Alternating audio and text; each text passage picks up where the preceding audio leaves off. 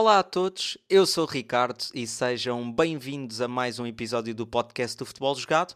É o 12, estamos lançados, por, por agora ainda não houve quaisquer paragens durante estes episódios todos, o que fico bastante satisfeito por ter esta regularidade juntamente com vocês.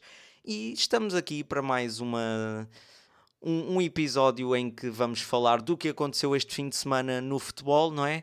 Mais uma semana vem aí e ainda por cima é uma semana de Liga dos Campeões com contas decisivas para algumas das equipas. Um, portanto, vamos começar o episódio, sobretudo, por falar da Taça de Portugal, que foi um dos destaques das perguntas deste episódio colocadas por vocês. Para além da Taça de Portugal, vou falar aqui de algum de algumas opiniões que, que me colocaram um, este sábado na caixa de comentários, onde eu costumo uh, colocar nas stories uh, para vocês deixarem as perguntas para os episódios. Vou aqui falar um bocadinho de alguns temas, como a estreia de Francesco Camarda no AC Milan, miúdo de 15 anos que se estreou este fim de semana na equipa principal um, do Milan e também falar aqui de algumas das promessas do futebol português. Foram alguns dos temas que deixaram aqui para este episódio. Para além disso, ainda vou dar uma opinião sobre o derby uh, de futebol feminino que terminou com a vitória do Sporting por 3-1 sobre o Benfica, uh, ainda ontem. Portanto, fiquem para este episódio. Temos aqui alguns uh, alguns temas para, para abordarmos e para além disso no final deixo sempre alguns dos destaques uh, da semana, portanto fiquem desse lado e continuem a apoiar o projeto como têm apoiado e antes de começar o episódio pedir naturalmente para seguirem o projeto do Futebol Jogado nas redes sociais, no Instagram principalmente, onde temos maior parte dos conteúdos, mas também no TikTok e no Twitter, onde eu costumo deixar lá algumas coisinhas. E no próximo mês vou começar a colocar vários conteúdos nessas mesmas plataformas, não é? nessas mesmas redes sociais. Portanto, o futebol jogado também agora a terminar o ano de 2023 vai ter aqui conteúdos novos. Portanto, comecem a acompanhar também o futebol jogado nas redes sociais. Vai ser bastante divertido. Acredito que vocês vão gostar bastante deste, deste próximo tipo de conteúdos que vou colocar lá. E naturalmente pedir para acompanharem o projeto no Substack, que é a plataforma onde o Futebol Jogado tem a sua newsletter com vários conteúdos distintos sobre a história do futebol português, sobre a atualidade esportiva, sobre o futebol feminino, enfim, tem muito conteúdo para lá, conteúdo que já está escrito de outros tempos e conteúdo que vai ser sempre renovado uh, semana após semana. Não tem sido uh, tão regular uh, como gostaria, porque também não tem havido tempo para, para tudo isso, mas durante este próximo mês de dezembro e durante esta semana vou estar a preparar a maior parte dos conteúdos para serem apresentados no mês de dezembro, portanto fiquem desse lado, vêm novidades fresquinhas e espetaculares para vocês continuarem a apoiar o projeto e a gostarem cada vez mais daquilo que tem vindo a ser desenvolvido, tanto por mim como também por algumas das pessoas que já acompanham o projeto há muito tempo e que me dão feedback de algumas das coisas que gostavam de ver uh, no projeto. Portanto, fiquem desse lado e vamos então começar com as perguntas. A primeira pergunta é feita pelo Ricardo do Remate Cruzada, quem manda um grande abraço, que me pede uma opinião e me pede para revelar alguns dos destaques desta última eliminatória da Taça de Portugal. A Taça de Portugal que teve, hum, teve assim aquela, hum, aquela essência do que é o futebol português, um, encontrarmos algumas equipas uh, de topo do futebol nacional contra clubes que, que normalmente passam, passam por escalões inferiores e, e que não têm essa possibilidade nem esse sonho de, de jogar regularmente nos, nos grandes palcos. Um, e o caso disso foi, por exemplo, o Montalegre e o Domiense, duas equipas que defrontaram Futebol Clube do Porto e Sporting no estádio uh, do Dragão e de Alvalade. Foram dois jogos também interessantíssimos do ponto de vista daquilo que é a essência da taça, aquela beleza que existe na, na, nesta competição, que é a prova rainha do futebol português, que, que pode encontrar qualquer tipo de adversário e acaba por ser bonita esta imprevisibilidade que existe no futebol. Acabou por ser fácil para o futebol do Porto e Sporting, não é? Seguirem em frente, mas também, para além destes jogos, e vou aqui destacar todos eles, o Vizela venceu o Estrela da Amadora por 2-1, já no prolongamento, um jogo muito equilibrado entre as duas equipas, mas no prolongamento o Vizela Vizela conseguiu vencer e passar para os oitavos de final. O Futebol Clube do Porto, como disse, venceu o Montalegre por 4-0. Bom jogo da equipa de Sérgio Conceição, que não teve grandes dificuldades em derrotar a equipa de, de Montalegre. Golos de Dani Namazo, um bis de Evanilson e um gol de Fran Navarro. Só os pontas de lança é que faturaram neste jogo. Depois, o Marítimo venceu o Canelas por 3-1, num jogo também uh, algo complicado. É sempre muito complicado defrontar estas equipas. Apesar do Marítimo ter conseguido estar a vencer por 2-0 ao intervalo, o jogo depois teve ali alguns momentos uh, complicados e que houve possibilidade do Canelas até fazer alguns golos. Só conseguiu fazer o gol de honra no final, já depois do Marítimo fazer o 3-0. Fez o 3-1 final e acabou por ser uma campanha positiva do Canelas. O Marítimo agora avança para a próxima fase, juntamente com Porto e Vizela e com os que vou enunciar a seguir. Um, o Gil Vicente também eliminou o Serpa num jogo complicado, não é? 1-0 um foi, foi um jogo assim disputado. O Gil Vicente marcou cedo, ainda na primeira parte, mas, mas o Serpa não, não, não, foi, não foi equipa fácil de, de derrotar e o Gil Vicente. Uh, teve que, com muito com muito esforço e com muita dificuldade, chegar à vitória e à passagem aos oitavos de final da taça. Salientar também o Nacional, que já tinha eliminado o Casa Pia na temporada passada na taça e volta a fazer a, mesma, a mesma coisa este ano. Desta vez na Madeira, venceu nas grandes penalidades. A equipa de Tiago Margarida tem sido uma das melhores equipas do futebol português neste momento, apesar de estar em contexto de segunda liga, tem apresentado um futebol Uh, muito positivo, agradável de, de acompanhar e acabou por eliminar uma equipa da primeira divisão, portanto segue também para os oitavos de final. Braga não deu quaisquer hipóteses ao Portimonense, venceu por 4-1 uh, os Algarvios, uh, jogo aparentemente fácil para, para o Sporting Braga, um golaço de Álvaro Jaló a abrir o jogo. E depois na segunda parte Ricardo Horta faz um bis em poucos minutos que matou praticamente a sentença do jogo, Rony Lopes ainda teve tempo para fazer um golaço e fazer o 4-0 e Felipe Relvas fez o 4-1, reduziu um, a vantagem que o Braga tinha, mas apesar disso o Braga segue em frente e os outros jogos ainda. Com o Penafiel a vencer por 3-2 o Vitória de Setúbal, jogo muito, muito, muito equilibrado e só no prolongamento é que a equipa do Norte conseguiu vencer uh, os Setubalenses, venceu por 3-2. O Vitória de Guimarães não teve grandes dificuldades em vencer o Lanque Vila Verdense, é ali praticamente um derby, são equipas muito, muito próximas uh, em termos de localização, mas o Vitória acabou por vencer por 4-1, não teve muitas dificuldades em vencer em casa o Lanque Vila Verdense. O Benfica demorou para, para conseguir vencer o Famalicão, mas já nos últimos 20 minutos conseguiu fazer dois golos um, e resolveu uma eliminatória que parecia bastante complicada, com o Famalicão a não fazer muito no jogo, mas a conseguir em alguns momentos criar dificuldades ao Benfica, e o Benfica também não conseguiu durante grande parte do jogo criar oportunidades flagrantes de golo, o que dificultou ainda mais a tarefa, mas o Benfica acabou por seguir em frente, uh, calhando contra uma equipa da primeira divisão o Elvas foi um dos jogos mais emocionantes desta eliminatória, empatou a uma bola com o Santa Clara e acabou por perder nas grandes penalidades. A equipa do Alentejo esteve ali taco a taco com o Santa Clara, teve a dar tudo a sonhar com a possibilidade de avançar para os oitavos de final da Taça de Portugal, mas com muita pena, infelizmente. Claro que também é bom ver uma equipa dos Açores neste patamar, mas é uma pena ver, eh, depois de toda aquela festa no gol do empate uh, do Elvas, ver que a equipa acabou afastada da competição. É uma pena, mas, mas é assim mesmo o futebol. E depois, mais um grande ambiente de, de futebol português e, sobretudo, de campeonato de Portugal. O Paredes defrontou o Amarante, acabou por perder em casa por 2-0. O Amarante, que é líder da Série B do Campeonato de Portugal, onde está também precisamente o Paredes, já se tinham defrontado esta temporada e o Amarante também tinha vencido por 1-0 em agosto, penso eu um, e é o atual uh, líder da Série B. O Paredes está em sexto lugar e o Amarante um, a conseguir aqui uma passagem muito importante e recheado de adeptos a apoiar a equipa. Acho que é, acaba por ser impressionante, mesmo em dias que calharam jogos grandes, Portanto, é, é muito bonito de, de assistir a este espetáculo do futebol português e a essência da taça é mesmo isto: é, é ter adeptos de todos os pontos do país a acompanhar os seus clubes, sejam eles profissionais ou não, uh,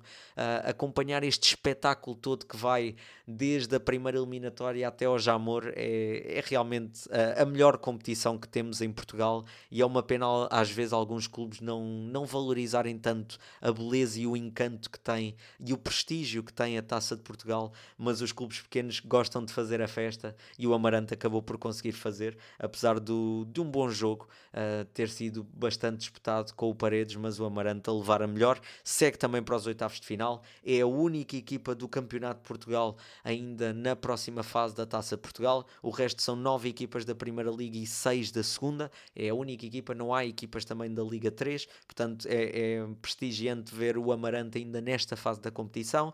O Leiria venceu sem grandes dificuldades o Malveira. O Malveira era a única equipa da Distrital que ainda estava na Taça de Portugal, conseguiu chegar bastante longe, mas acabou eliminado por um Leiria muito mais forte, venceu por 5-0.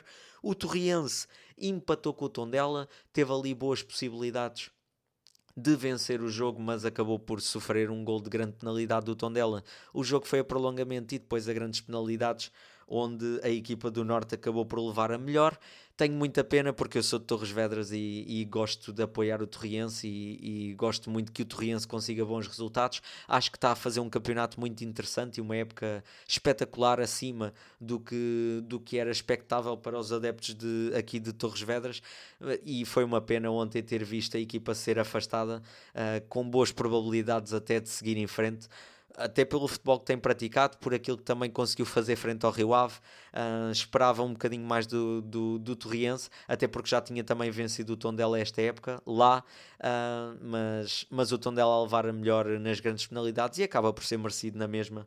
Uh, destacar também o Tondela que, que trouxe vários adeptos a Torres Vedras para acompanhar este, este duelo, que acabou por ser muito complicado, mas levou a equipa Beirã aos oitavos de final. E depois para terminar o Estoril venceu o Mafra por 2-1, jogo complicado, o Mafra até começou a vencer, a equipa de Silas esteve na frente do marcador, mas o Estoril conseguiu dar a volta, o Sporting venceu claramente sem grandes dificuldades o Domiense por 8-0, Domiense que teve uma grandíssima massa adepta uh, no estádio de Alvalade, mais de 800 adeptos deslocaram-se desde Braga até Lisboa, centenas de quilómetros, quando no dia a seguir é um dia de trabalho, um, é, é, muito, é muito agradável ver, ver este, este ambiente e foi muito positivo acompanhar uma equipa que já sabia que a partida era uma missão impossível vencer o Sporting. O Sporting não deu tréguas, uh, venceu por 8-0 e venceu bem mas uh, fica o destaque para os adeptos do Domiense e para a própria equipa uh, ter apresentado um futebol sem antijogo, sem polémicas, sem confusões. Foi bastante positivo, foi um jogo muito positivo, gostei bastante uh, da atitude do Domiense perante as circunstâncias e, obviamente, da, da forma como o Sporting jogou. Uh, há trick de Paulinho, há que destacar. Paulinho normalmente é muito criticado entre os adeptos uh, a conseguir aqui fazer três golos que, que lhe dão uma motivação extra para o que vem aí da época. E depois terminar com o Aroca Boa Vista empata duas bolas, jogo também muito interessante, muito equilibrado, uh, a ir depois a grandes penalidades, estavam a um na, no prolongamento, cada uma das equipas fez mais um golo e depois nas grandes penalidades o Aroca acabou por levar a melhor e é isto. Uh, acabou por, ser, por serem estes os destaques uh, desta última eliminatória da Taça Portugal e está-me a parecer que tendo ali algumas equipas grandes ainda em competição, parece-me dou, dou aqui o palpite de que na próxima eliminatória vem um jogo grande. Ou na próxima ou na outra a seguir, mas acredito que na próxima venha aí jogo grande. Não sei entre quem, mas, mas tenho esse palpite. Normalmente costuma ser por volta desta fase que costumam acontecer esses, esses grandes jogos. Mas é ver se, por exemplo, o Amarante, que é a única equipa do Campeonato de Portugal, consegue fazer um brilharete e chegar ainda mais longe na Taça Portugal do que tem chegado. Seria, seria também muito bonito de assistir. A segunda pergunta deste episódio é feita pelo Gonçalo Mendes, da LP Notícias, a quem mando um grande abraço, um, que me pede uma opinião uh, para mim qual seria o top 3 de promessas em Portugal e porquê. é muito difícil dar uma opinião sobre isto e vocês vão perceber mais tarde quando eu estiver a falar um bocadinho sobre aquilo que foi a estreia de Francesco Camarda no AC Milan, um jogador que tem 15 anos e estreou-se pela Série A. E é difícil um, falar sobre isto porque hoje em dia vemos jogadores uh, com 18, 19, 20 anos no futebol português a serem promessas, porque estão a chegar agora aos palcos principais e estão a dar imenso nas vistas. E depois temos jogadores com 15, 16 anos noutros, noutras ligas, ou mesmo na nossa também a fazer esse nível, mas que ainda não estão no patamar dos de 18, 19 ou 20. Portanto, é difícil avaliar aqui hoje em dia o que é uma jovem promessa. Se é um jovem de 15 anos que ainda nem sequer devia lá estar, ou se é um jovem de 18, 19 que está na sua idade de chegar a esse patamar e saltar. Ainda assim, vou destacar aqui diferentes idades para também uh, falarmos um bocadinho daquilo que são os jovens talentos de diferentes idades no futebol português e, nomeadamente, portugueses. Vou destacar apenas portugueses nesta, nesta lista. Se formos falar de um top 3 de promessas que já são praticamente certezas do futebol português e que em breve vão ser, uh, de certeza, certezas no futebol mundial, porque vão para grandes clubes europeus, obviamente que tenho que destacar João Neves, António Silva e Gonçalo Inácio.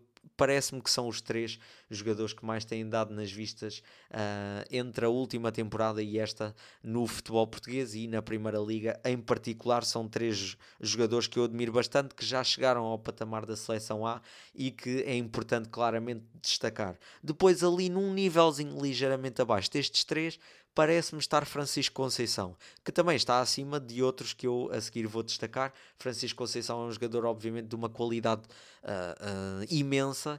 Uh, voltar ao Futebol do Porto considero que tenha sido positivo até para a evolução dele. Acho que no Ajax acabou por não ter o espaço que queria e também o momento que o clube atravessa não é o melhor, portanto fez-lhe bem voltar às origens, voltar ao Futebol do Porto, ter, ter uma equipa e um clube que aposta nele e que, e que quem sabe acabará por, por lhe dar e, a, e fazer abrir portas para um patamar ainda superior ao do Ajax, como quando saiu há duas temporadas.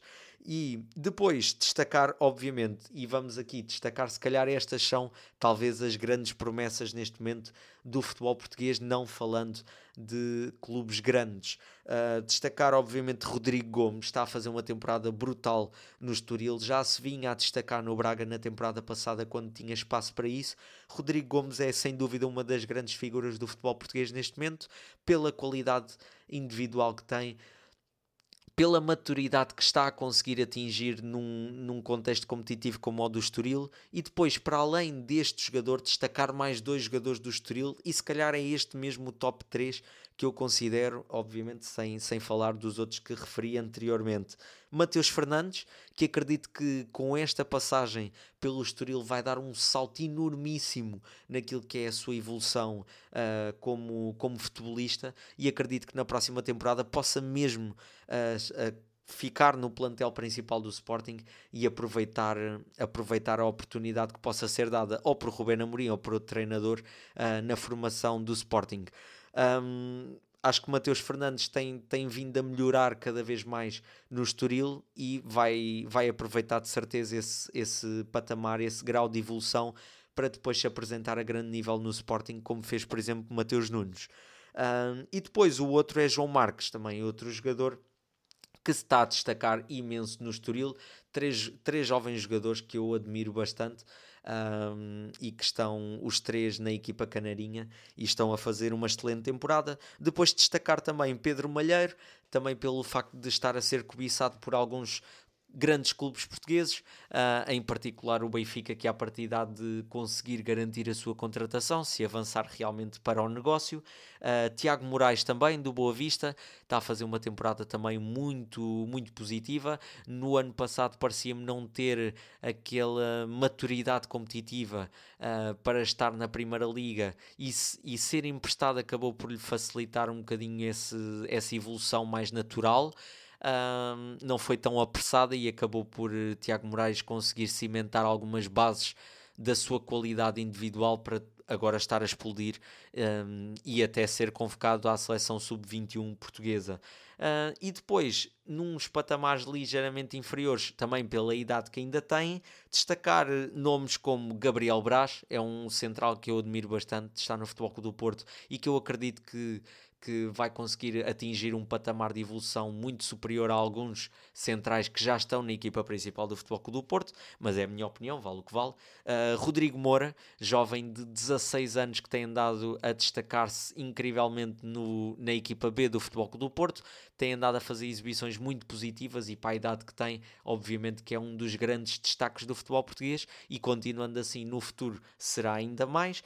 Uh, no Benfica, destacar Hugo Félix, naturalmente, que é um jogador que já tem uma grande maturidade competitiva. Tem o exemplo de um, do irmão que, que teve esse, esse saltar de patamar, chegou à equipa principal do Benfica e agora está a explodir uh, no futebol mundial. Se calhar não tanto como esteve no Benfica, naturalmente, mas, mas está num bom momento, já está muito melhor do que estava em outras épocas, que esteve no Atlético. Uh, Hugo Félix acaba por. Por ser um jogador que eu acredito que nos próximos anos possa mesmo atingir uh, o patamar da, da equipa principal do Benfica, dependendo também das oportunidades que surgirem. João Veloso é um jogador que eu admiro bastante pela sua qualidade um, individual, pela sua leitura do jogo, pela sua velocidade um, no, na execução, um, os seus processos simples que acabam por, por dar outro encanto ao futebol do Benfica e naquele meio campo João Veloso destaca-se claramente. Um, depois também falar de, do Sporting que tem Sugo, tem Afonso Moreira, tem Rodrigo Ribeiro. Um, no Braga também ter Roger eh, Fernandes, uh, jogador também com pouca idade, mas já a apresentar um futebol muito positivo e já chegou à equipa principal do Braga e a fazer a diferença. Uh, Gustavo Sá também, talvez, um, um bocadinho abaixo destes nomes que eu referi, mas também gosto bastante uh, da sua qualidade e está na equipa principal uh, do Famalicão. Portanto, é dentro destes nomes e por patamares diferentes que eu destaco vários top 3, não é? Porque é difícil falar aqui daquilo que é uma jovem promessa hoje em dia em Portugal. Um, acredito que João Neves, António Silva e Gonçalo Inácio já não sejam promessas, sejam certezas do futebol português.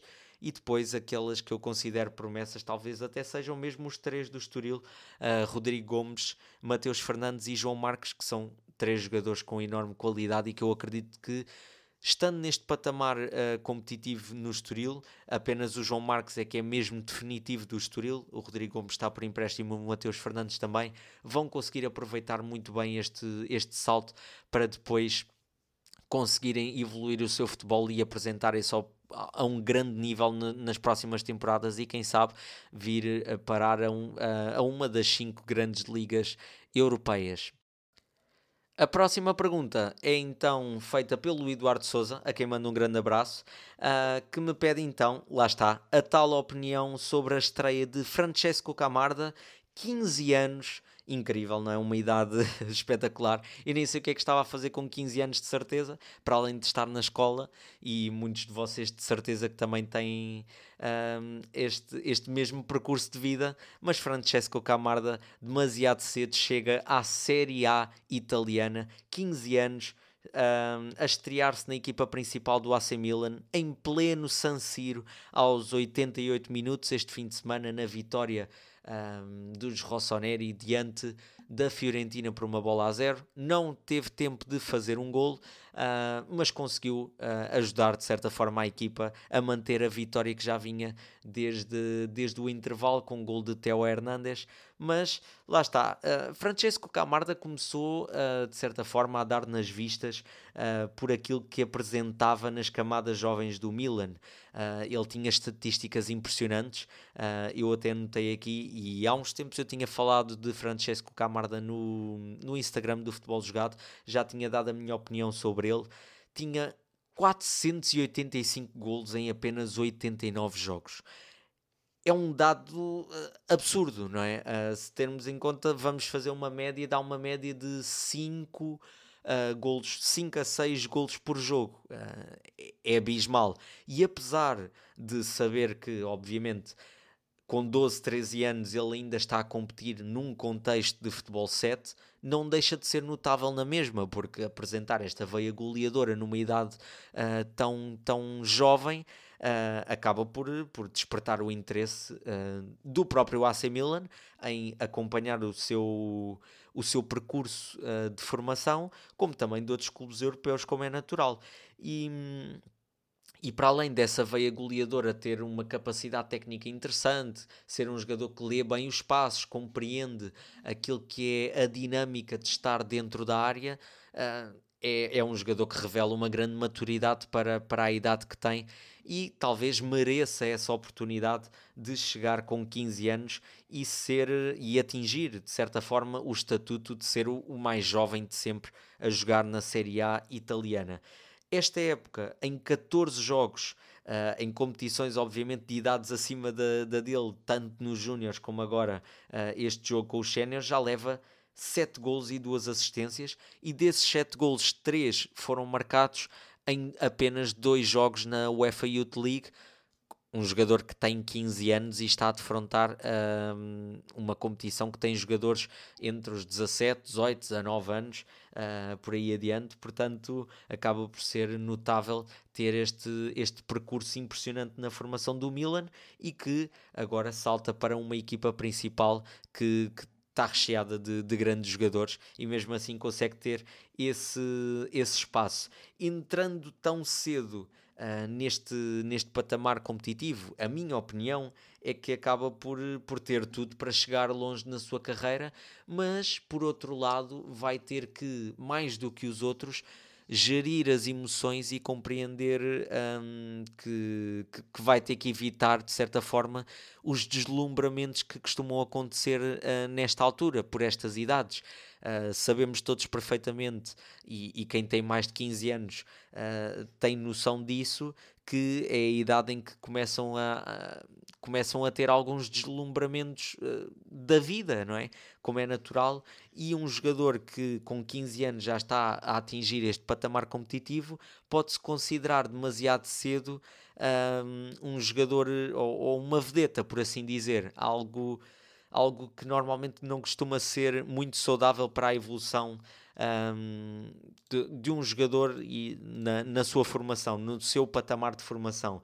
Talvez saltar demasiado cedo para a equipa A possa não ser tão positivo por já vermos vários episódios de jogadores que chegam demasiado cedo às equipas A, às equipas principais, para baterem recordes de serem os mais jovens de sempre e acabam por depois não conseguir acompanhar um grau natural de evolução que já se vinha a verificar anteriormente. E é isso que espero que não aconteça com Francesco Camarda, mas já vimos vários casos em que isso aconteceu. Posso dar o exemplo, por exemplo, de Ansu Fati, naturalmente também teve algum azar ali com, com um período que teve de lesões, mas não é fácil para um jogador com 15, 16 anos chegar a uma equipa principal onde sabe que uh, está a disputar uma Liga dos Campeões, está a disputar um título importante no campeonato italiano um, e, e, não é fácil para um jogador deixar de se deslumbrar com tudo isso, com, todo, com todos esses encantos que o futebol hoje em dia permite uh, aos jogadores eh, cada vez mais, cada vez mais novos. E, e, de certa forma isso acaba por, uh, por também desmotivar alguns dos jogadores que ainda não atingiram esse patamar de evolução e que já têm uma idade mais avançada. Hoje em dia, se repararmos na formação, não é nada fácil gerirmos os egos de alguns dos jogadores uh, jovens. Anteriormente, nós víamos quase um percurso feito por patamares em que não havia saltos. O jogador tinha 15 anos, jogava com os jogadores de 15, uh, os jogadores de 16 jogavam com os 16 e por aí adiante. E o que acontecia, naturalmente, era que se um jogador tivesse a atingir um patamar de evolução muito, muito, muito superior aos restantes, naturalmente atingia, dava esse salto para patamares superiores e normalmente verificava-se um, um, que era um jogador que, que, fazia claramente a diferença em patamares superiores.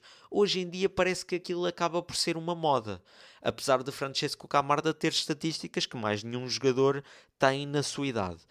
Mas parece que hoje em dia é moda uh, trazer os, os jovens uh, com idades entre os 15, 16, 17 anos, cada vez mais para as equipas principais.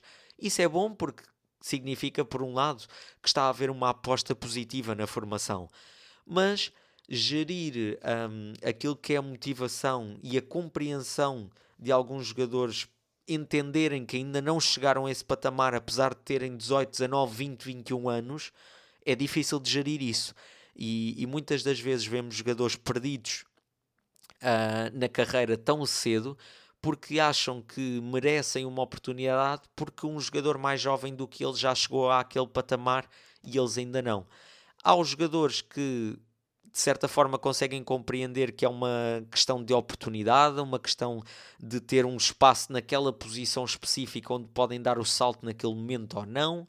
Uh, mas há jogadores que não têm paciência e vemos cada vez mais cedo, e isto não é uma coisa que eu estou a dizer uh, sozinho, já vi várias entrevistas e já conversei com vários treinadores de formação em que falam que cada vez mais os jogadores mais jovens um, já têm agentes, já têm aquele ego de, de acharem que são mais do que os outros, de por não jogarem uh, 5, 10, 15 minutos uh, já têm que sair do clube e procurar outro.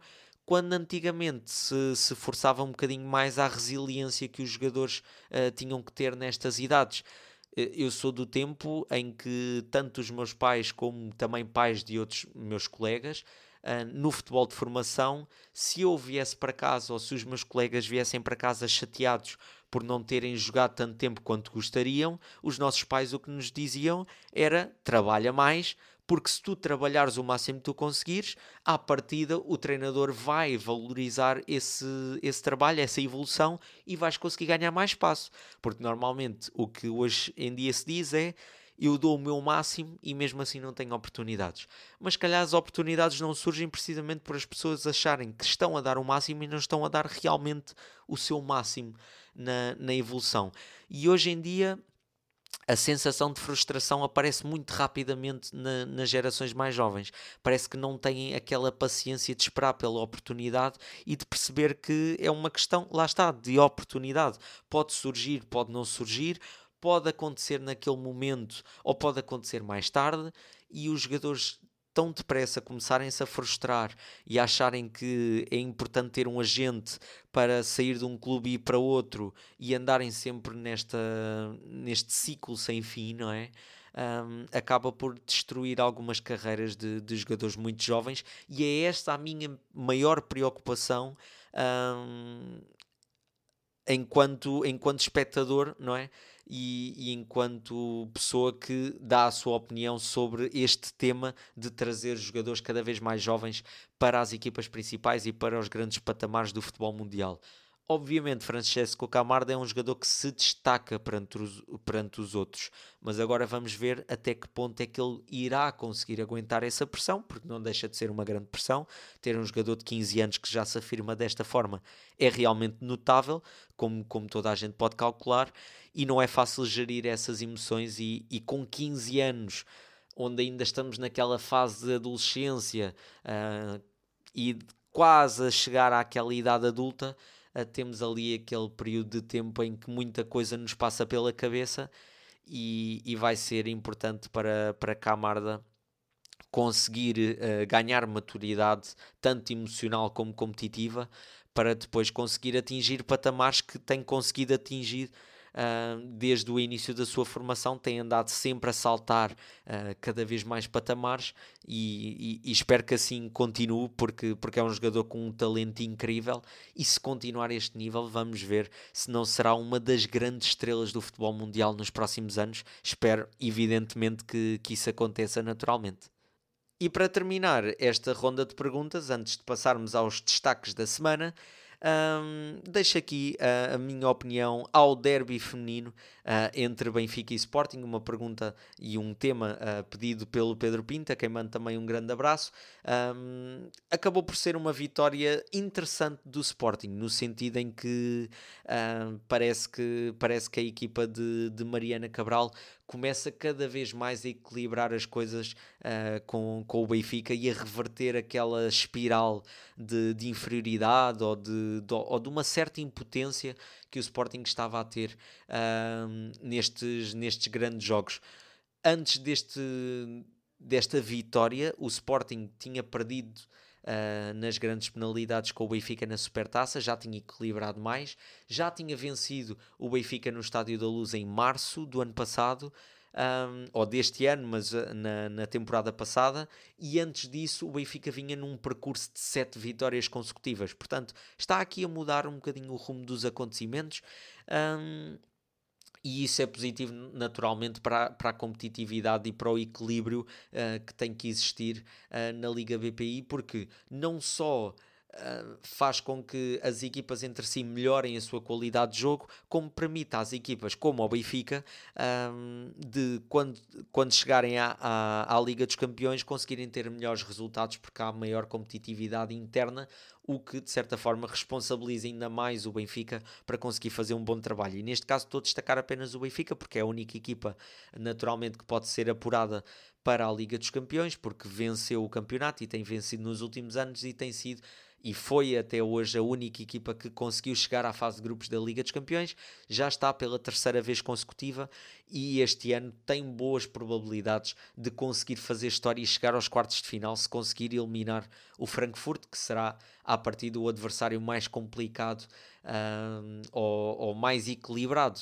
por assim dizer, deste grupo, porque o Barcelona está claramente acima do resto. Mas falando naturalmente do jogo, excelente entrada do Sporting, uh, com gol de Diana Silva a abrir o jogo logo no primeiro minuto. Uh, o Benfica, depois uh, desse, desse primeiro impacto negativo, acabou por tomar as rédeas de, do, do jogo. Um, criou, criou uma vez ou outra algum perigo, mas não de forma muito acentuada, e depois uh, acabou por, por adormecer um bocadinho e, e mostrou-se algo inconsistente na, naquilo que foi a circulação de, de, de, bola e, e a manutenção da mesma ao longo da, da partida, e acaba por depois, uh, perto da meia hora de jogo, cometer um erro defensivo uh, grave que acaba por dar o 2-0 ao Sporting e, e, tranquilizar a equipa de, de Mariana Cabral para o resto da partida.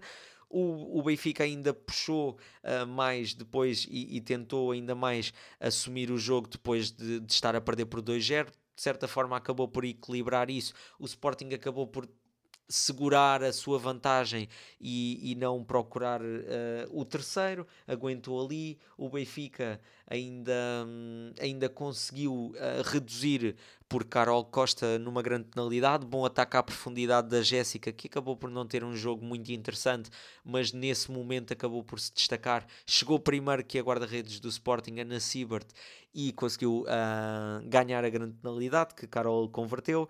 Na segunda parte esperava-se um bocadinho mais outra, esperava-se outra reação do Benfica, sinceramente, uh, também pela entrada da, da Kika Nazaré, que, que já tinha acusado algumas queixas físicas no último jogo frente ao Rosengard e acabou por começar no banco neste derby. Entrou na segunda parte e obviamente que a qualidade de jogo ofensiva do Benfica muda completamente. Por ter uma jogadora como a Kika é, é, é realmente é, é, quase, é quase fazer batota porque é uma jogadora uh, que, que se destaca perante as demais.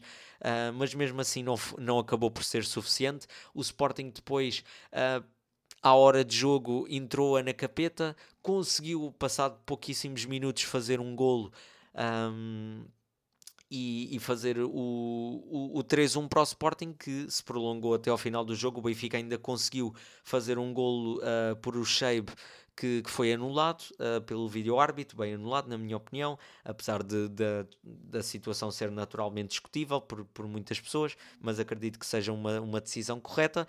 E, e após isso, o jogo acabou por ser tendencionalmente mais da, para a equipa de Filipe Patão, que não conseguiu naturalmente vencer este jogo. Uh, o Sporting, muito bem, um, conseguiu ser mais, mais frio, mais lúcido uh, em termos de finalização em relação ao Benfica Benfica e acabou por, por, por conquistar uma vitória que considero justa. Sobe agora hum, na pontuação, reduz a vantagem que, que o Benfica tinha, ficam agora apenas a dois pontos. Uh, o Benfica tem sete vitórias e uma derrota em oito jogos no campeonato, 26 golos marcados e 4 sofridos.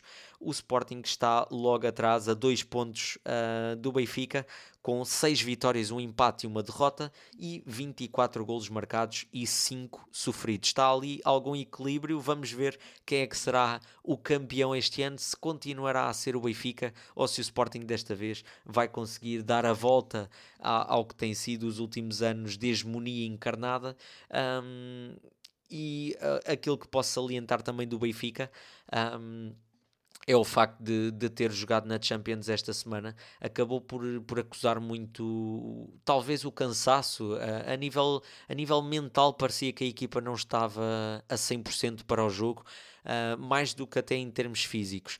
Uh, em termos mentais, não, não parecia estar uh, verdadeiramente preparada para, para o embate e o Sporting também com, com, com a situação que já vinha a enfrentar há vários, há vários jogos, com, há vários duelos com o Benfica, acabou por, por levar este jogo muito mais a sério e venceu de forma muito justa e acabou por ser isso o derby, um derby muito bem disputado na minha opinião, já se vê uma qualidade de jogo muito, muito interessante em relação ao que era há alguns anos. Portanto, isto só, só é benéfico para, o, para os dois clubes em questão, para o Benfica e para o Sporting, que disputam normalmente o título de campeão nacional e, sobretudo, para o futebol português, que acaba por depois também trazer algumas dessas jogadoras para a seleção nacional, que tem feito um trabalho cada vez mais positivo em relação a outros anos. É uma questão de evolução, o futebol feminino está a evoluir e isso é muito positivo e é importante também uh, falarmos cada vez mais daquilo que tem sido a evolução do futebol feminino e daquilo que é a própria beleza do futebol feminino que tem andado a, crescer cada vez mais em Portugal e que tem cada vez mais apoiantes e tem mais pessoas nos estádios a assistir.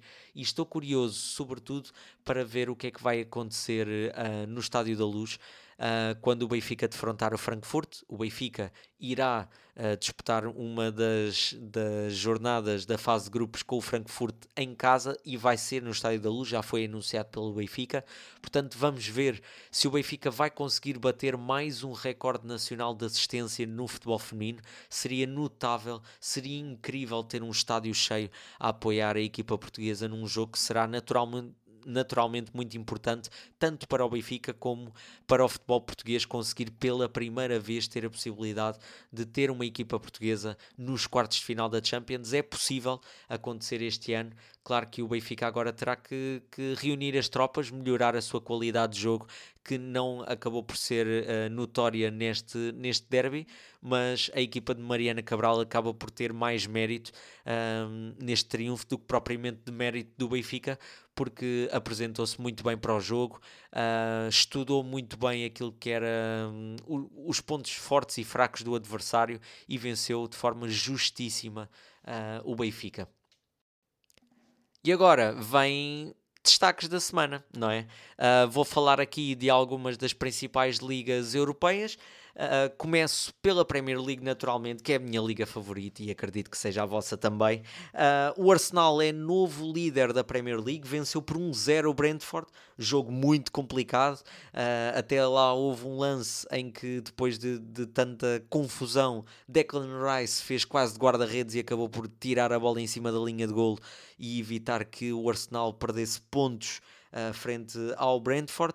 É líder da Premier League porque aproveitou o escorregão do Manchester City que empatou em casa com o Liverpool naquele que foi o grande jogo desta jornada da Premier League. Duas grandes equipas, excelente futebol. Talvez tenha faltado mais golos e o City tivesse tido a possibilidade, talvez, de, de marcar mais do que marcou, mas o Liverpool conseguiu empatar e uh, conseguiu de certa forma equilibrar aqui as contas na liderança da Premier League, apesar de ser a equipa de Londres que se chega agora à frente.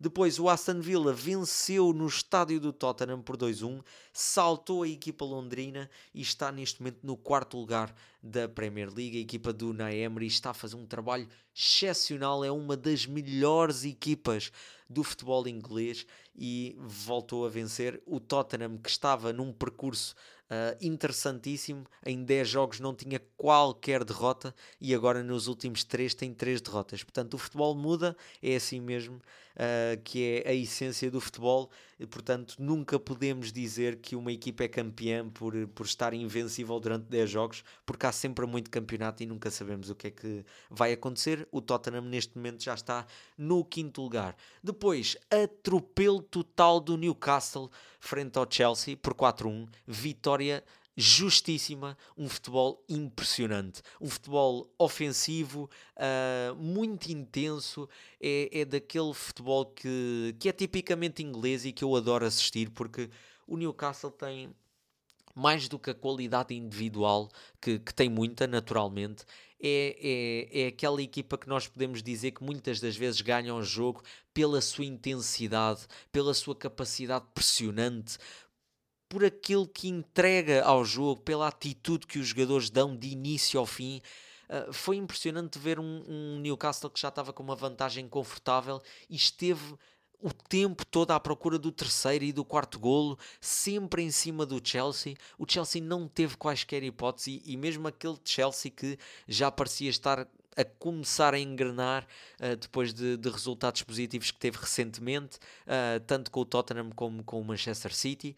Uh, Esperava-se um bocadinho mais do, do Chelsea, mas o Newcastle não deu mesmo hipótese. Foi um jogo espetacular e este futebol de transição uh, que o Newcastle tem é, é espetacular. É, é, um dos, é uma das melhores equipas do, do futebol inglês. Está na, na Liga dos Campeões e não é por acaso. E acredito que possa mesmo lá chegar se continuar com esta regularidade competitiva e terminar uh, esta ronda na Premier League com a obra de arte que Garnacho fez ontem frente ao Everton, vitória do United por 3-0, mas a abrir o jogo com um gol a Cristiano Ronaldo.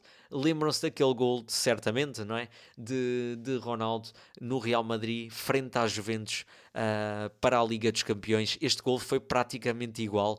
E depois, uh, depois Ronaldo, não. Uh, depois Garnacho acabou por festejar tal e qual como o Cristiano Ronaldo, portanto, ainda ficou um momento mais incrível. Mas também fez lembrar o gol de outra grande lenda do Manchester United. Não sei se se recordam daquele autêntico golaço que o Wayne Rooney fez há uns anos frente ao Manchester City.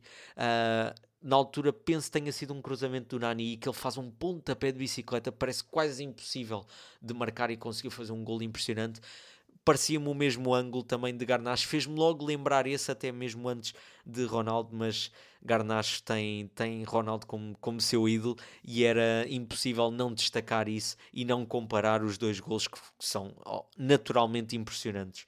Uh, e Bruno Fernandes no final ainda deu o prémio de melhor em campo a Garnacho, o que torna, torna todo este ambiente ainda mais bonito e é positivo para o Manchester United enfrentar agora uh, uma situação destas porque tem passado por momentos conturbados e é sempre positivo para o espírito de grupo conseguir estes bons resultados.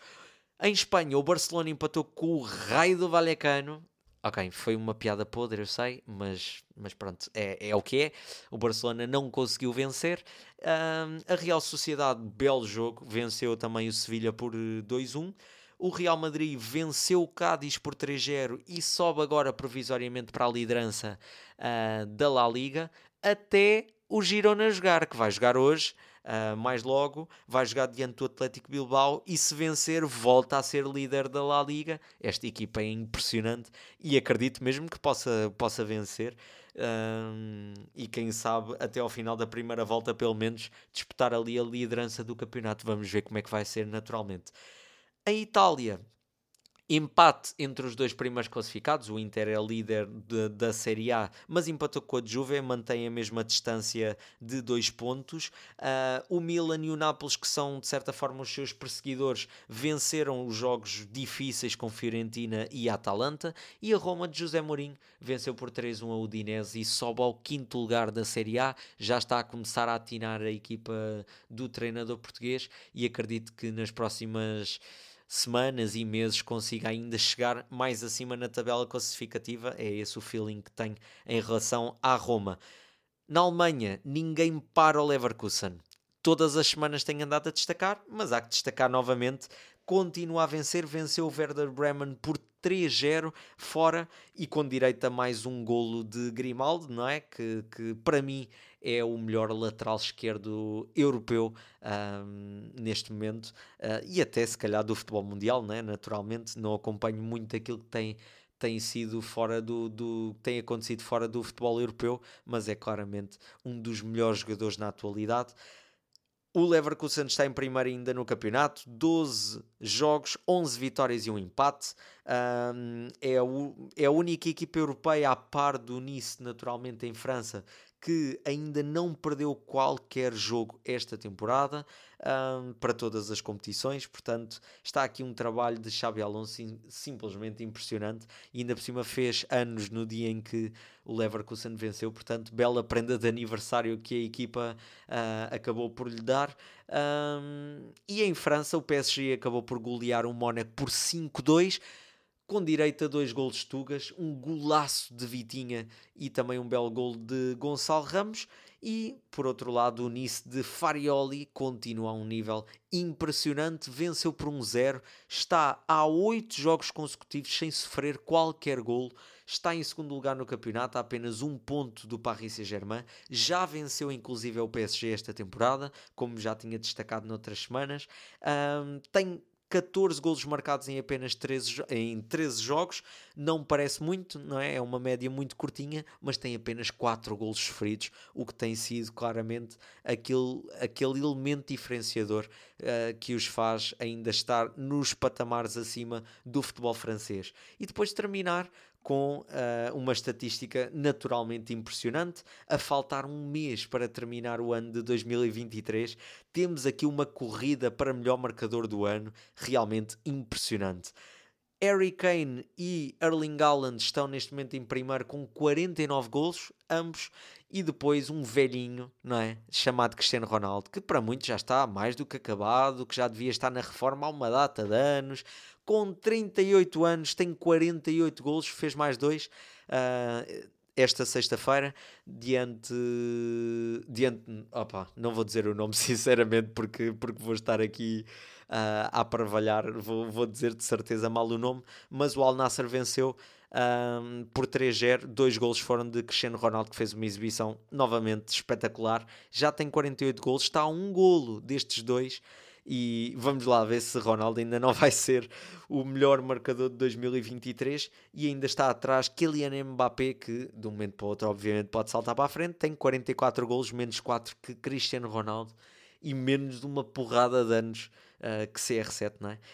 Um, mas pronto, Cristiano Ronaldo aqui ainda um, a querer mostrar que velhos são os trapos porque continua a um nível impressionante. E foram estes os destaques, não é? Não tenho muito mais a abordar. Uh, espero que tenham gostado naturalmente do episódio, que tenham que tenham gostado também daquilo que tem sido o conteúdo nas últimas semanas, tanto aqui no podcast como uh, nas outras plataformas. Peço naturalmente para, novamente, para seguirem o futebol jogado nas suas diversas plataformas, nas suas diversas redes sociais. Um, é importante naturalmente para, para o projeto crescer. Uh, partilhem com os vossos amigos, uh, falem também e discutem um bocadinho mais de, de futebol de forma saudável, não é? Como, como tem sido valorizado aqui neste projeto.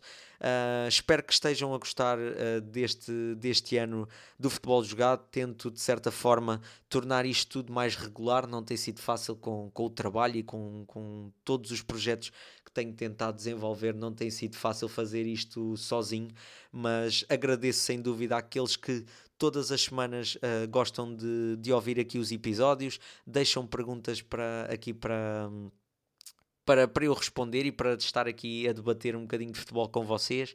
Portanto, muito obrigado a todos um, por, aquilo que têm, por aquilo que têm feito pelo projeto e, para além do futebol jogado, acompanhem também o Futsal Jogado, que é o nosso projeto de futsal. Uh, é uma equipa que está a disputar um campeonato amador, como tenho referido também noutros episódios. Portanto, acompanhem também nas redes sociais Futsal Jogado. Um, podem, podem conhecer um bocadinho mais daquilo que é o projeto e daquilo que vai ser também durante o próximo ano. Vai, vai dar assim um salto gigantesco, acredito mesmo que sim. Um, e vêm novidades em breve, como eu disse, no projeto do futebol jogado em todas as suas redes sociais. Portanto, fiquem desse lado, continuem a acompanhar. Agradeço novamente imenso uh, a vossa companhia, não é? Uh, tanto por mensagens como também uh, nos comentários no Instagram, também o apoio que têm dado ao projeto. Portanto, muito obrigado a todos. Desejo, obviamente, a todos uma bela semana, que seja uma bela semana de Liga dos Campeões para as equipas portuguesas, naturalmente, que todas consigam vencer e alegrar aqui uh, os Tugas, não é? Por assim dizer. Portanto, desejo a todos uma boa semana recheada de futebol e de muitas coisas boas na vossa vida. Portanto, até à próxima segunda-feira e fiquem desse lado. Obrigado.